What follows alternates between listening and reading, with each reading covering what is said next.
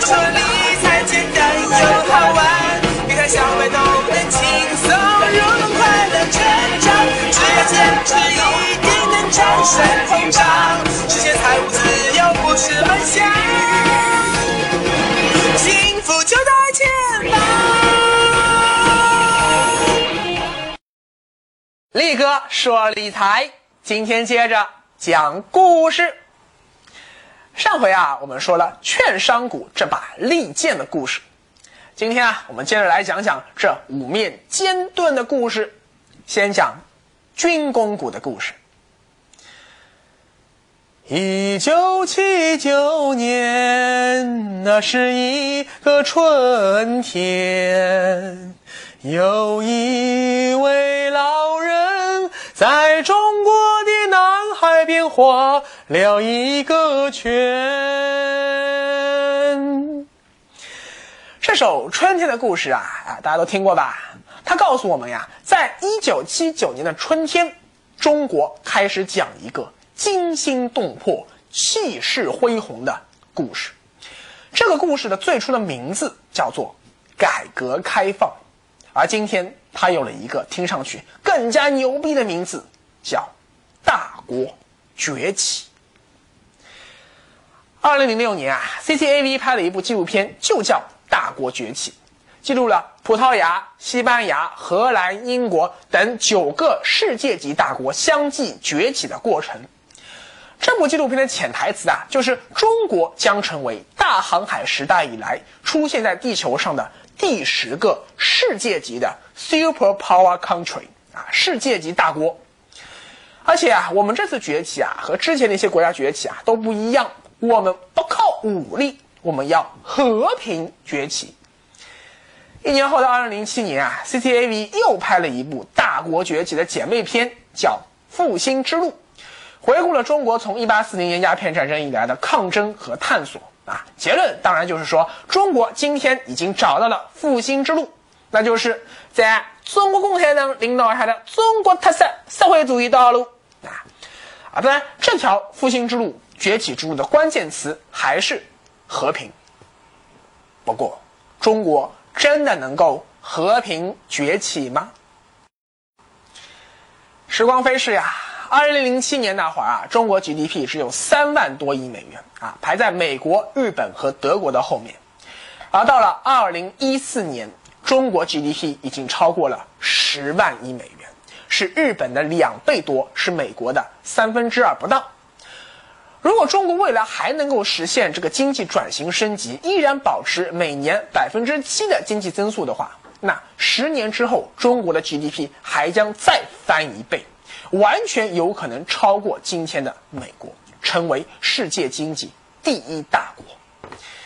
啊，当然，力哥不是五毛党啊，力哥知道，在我们老百姓心目中，这个 GDP 啊就是一坨屎。中国经济增长再快，和我们老百姓的幸福感之间也是屁大点关系没有。啊，不过从经济学上看啊，GDP 依然还是目前衡量一国经济发展水平最有效的一个指标。当我们的同胞都纷纷跑到日本去抢马桶盖啊，跑到巴黎的老佛爷去抢各种奢侈品的时候。当我们春节放假的时候，全世界各地的旅游景点都挤满了中国游客的时候，这个国家的政府和国民必然会有一种强烈的大国崛起的欲望和需求。全世界的大国崛起啊，都是这样一条路径：先是经济实力崛起，然后是政治实力崛起，而政治实力的崛起必然会伴随着军事实力的崛起，最后是文化软实力的崛起。当一个国家的文化软实力也崛起了，它的文化为世界各地的年轻人所喜爱、所接受的时候，那我们就可以说这个国家真正称得上是崛起了。不过啊，中国文化软实力想要崛起成今天美国这样的影响力啊，我觉得至少还有五十年以上的时间要走。你看啊，美国的好莱坞。迪士尼啊，格莱美、百老汇、NBA、耐克、阿迪、麦当劳、肯德基、苹果、谷歌、亚马逊等等等等等等，这些产品、这些文化标志，极大的影响着生活在地球上每一个角落的人。今天的全球化，某种程度上就可以看成是全球人民美国化、美国文化全球化。所以呀，在可预见的未来十到二十年时间里面，中国要想实现文化崛起啊，这个还很难。但是中国必然将从单纯的经济崛起走向经济实力和政治军事实力同步崛起的历史阶段。这一历史时期呀，其实是很危险的。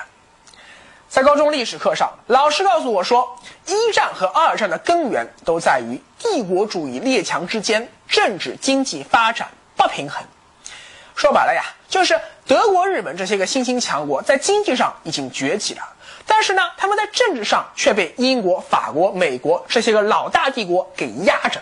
所以啊，他们最终选择通过战争来重新分配世界政治格局。啊，听到这里啊，你可能会说了呀，哎，力哥啊，你这啥意思啊？你意思是说啊，中国要崛起，也早晚要跟美国、日本干上一架不成？你还别说啊，这网上啊，整天叫着说中日之间必有一战的愤青还真不少。不过啊，立哥是觉得说，今天这个全球化的时代。不管是产品也好，技术也好，品牌也好，还是人才的交流也好，都已经是你中有我，我中有你，早已经是水乳交融在一起的了。你像我们去日本抢的马桶盖，还是在杭州造的呢。所以啊，像中美日这种世界大国之间爆发全面战争的可能性几乎为零，因为只要一开战啊，两国经济都会瘫痪，全球经济都会大踏步倒退。但是。就算中国不会和美国大打出手，局部战争还是很有可能会打的哦。我们打开地图看看啊，就会发现了呀。美国的地缘政治环境啊，真是太好了呀！你看，东西两侧都是大海，北边一个加拿大，南边一个墨西哥。加拿大是美国的盟国啊，这老百姓日子过得比美国人还舒坦。这墨西哥差一点，但也就是非法移民问题啊，让美国人比较头痛。但你看中国的地缘政治环境，哎呦，那可真叫是全世界所有国家中最复杂、最糟糕的呀！你知道中国有多少个邻国吗？啊，说出来吓死你！中国有十四个陆上邻国，外加六个海上邻国，是全世界邻国最多的国家。而且啊，这些邻国哈哈 还没有哪个是省油的灯啊！我一个个给你数过来，你就知道了。东边啊，一个朝鲜。流氓独裁国家，哎，我也不多说什么了。还有个日本啊，因为钓鱼岛问题嘛，这个更麻烦。关于这个钓鱼岛到底是谁的呀？这个真的是一个公说公有理，婆说婆有理的问题啊。日本人觉得说啊，从法理上说这就是我们的；中国人也认为说，从法理上说这是我们的啊。因为时间关系啊，我就不展开了。反正这个问题搞到最后啊，就只有一个办法啊。就像两个邻居为争夺一块公共绿地到底该归谁一样，到最后就看谁胳膊粗谁轰隆响。因为钓鱼岛下面所藏着的石油天然气资源啊，是日本和中国都绝对、绝对、绝对不可或缺的。啊，刚刚讲那个韩国嘛，其实中韩之间啊也存在了这个领海纠纷啊，只不过问题没有中日钓鱼岛纠纷那么尖锐，所以常常被我们忽略了。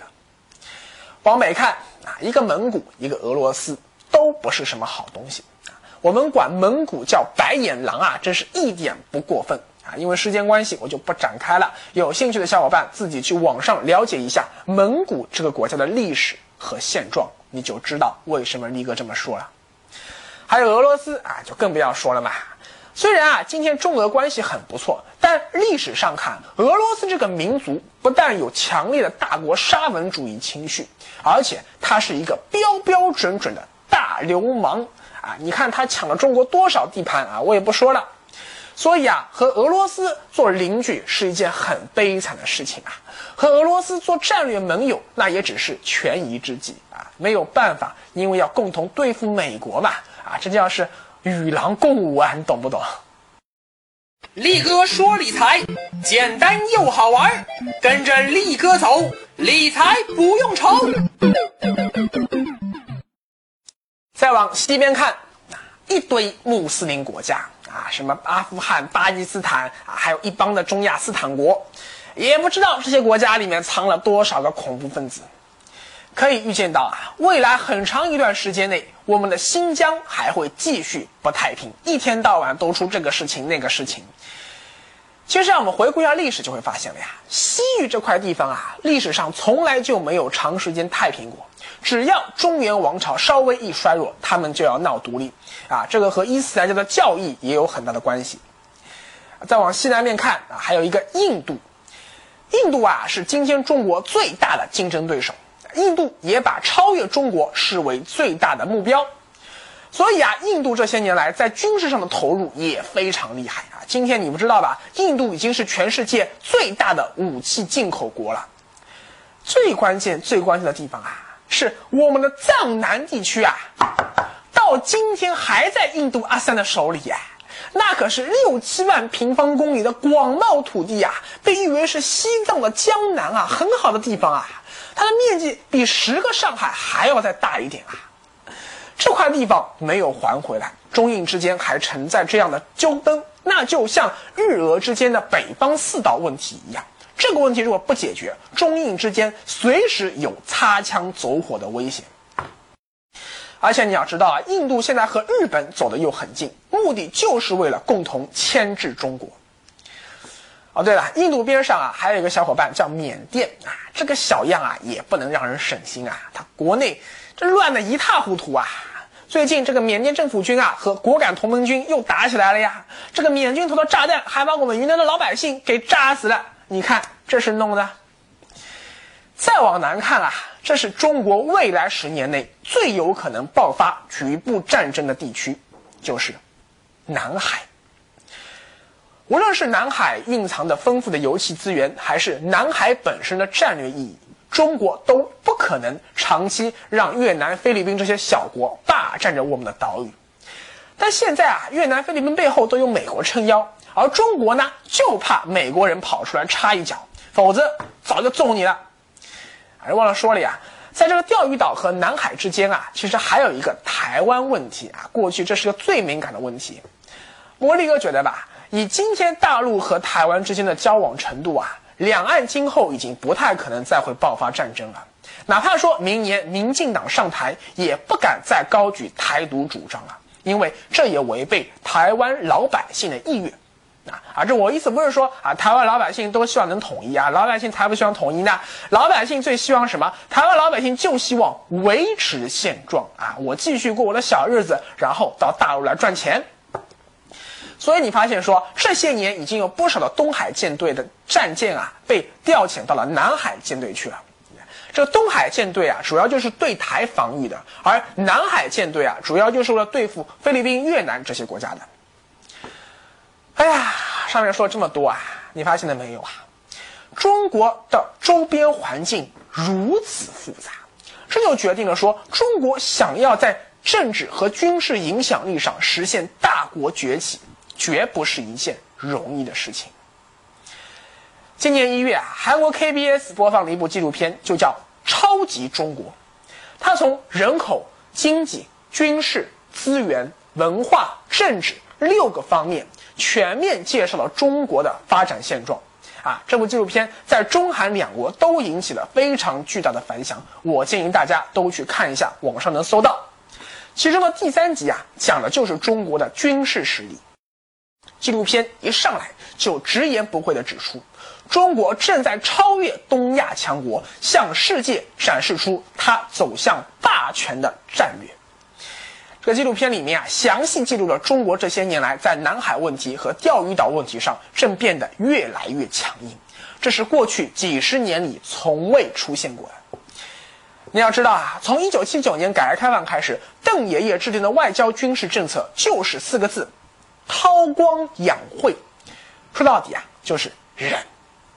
到了江爷爷时期啊，中国经济还是处于快速发展的战略黄金期，所以呀，美国人把我们大使馆给炸了，我们还是只能忍。但到了胡伯伯时期啊，中国经济这时候已经有点底气了，开始敢跟你叫叫板了。而今天习大大当政以后，三十年韬光养晦的外交军事政策算是正式终结了。否则你看，我们也不可能说刚刚从俄罗斯买了一艘航空母舰，马上自己又要造新航母了。二零二零年全部自主研发的航母就能下水了呀？请问航空母舰是什么呀？航母是战略进攻的移动堡垒啊。过去我们的国防政策是战略防御型的，所以我们不需要航母。但今天中国企业已经走向全世界了呀，在拉丁美洲、在澳洲、在呃非洲、在欧洲，到处都有我们的企业。中国的国防政策也一定要走出去。我们很熟悉一句外交口话，叫做“中国永远不称霸”啊，从毛爷爷那会儿就这么说了，到今天习大大还是这么说。但你要知道，中国不会称霸，不代表中国不会称王。中国历朝历代都不是靠霸道来压制周边国家的，而是靠王道让周边国家臣服的。只要你服我，认我是老大，那我就不来打你了，都是这样的。今天啊，中国正快速走向一条全球称王的道路，而想要在称王的道路上走得远，就一定要有强大的军事实力撑腰。过去这十几年啊，中国军费开支增长那是非常的迅猛啊。今天我们的军费开支已经远远超过俄罗斯，仅次于美国了。但今天中国的军事实力啊，尤其是尖端军事技术的这个发展水平啊，还是和美国差了一大截。所以啊，可以预见到，从二零一五年到二零三零年，将是中国军事工业大发展、大飞跃的黄金时期。因为这个军事工业呀，啊，包括航天工业，它和其他所有工业它都不一样，它最主要的买家就是政府，这和中石油、中移动、南车北车这些央企的性质完全不同，这是彻彻底底的国家战略意志的体现，没有任何人、任何势力、任何经济形势的变化可以改变的。你看啊，我们的高铁卖到了土耳其、墨西哥，人家政府还会耍无赖嘞，说毁约就毁约。但是军工企业的订单不存在这种风险，所以军工行业是非常典型的非周期性行业，它的业绩不会由于经济的变化而出现大幅的变化。但反过来说，中国的军工行业同时又是周期性行业，因为军工行业发展的快慢和一个国家国力增长的快面快慢息息相关。中国现在快速崛起的国力，哎。恰巧就让我们的军事工业进入了难得的快速增长的黄金周期中。力哥一直说啊，投资的小逻辑要服从大逻辑。从小逻辑上看啊，中国的军工股还存在着这样那样的很多很多的问题。但是从大逻辑上看，中国正在讲述大国崛起的故事。这个故事不但很精彩，很有看点。而且也经得起市场的反复推敲，市场愿意为这个故事买单，所以呀，力哥不但看好军工股在这轮牛市中的整体表现，更看好未来十年军工股的长期表现。当然了，市场上的航天军工股的数量啊非常多啊，业务也非常的高精尖啊，很多人可能还看不懂，力哥就不推荐个股了。如果你看不准哪个军工股最有序啊，还是那句话，不妨买一点专门投资航天军工股的基金。如果你胆子足够大的话，可以买一些军工分级基金啊。目前市场上有三个，分别是军工 B、SW 军工 B 和国防 B。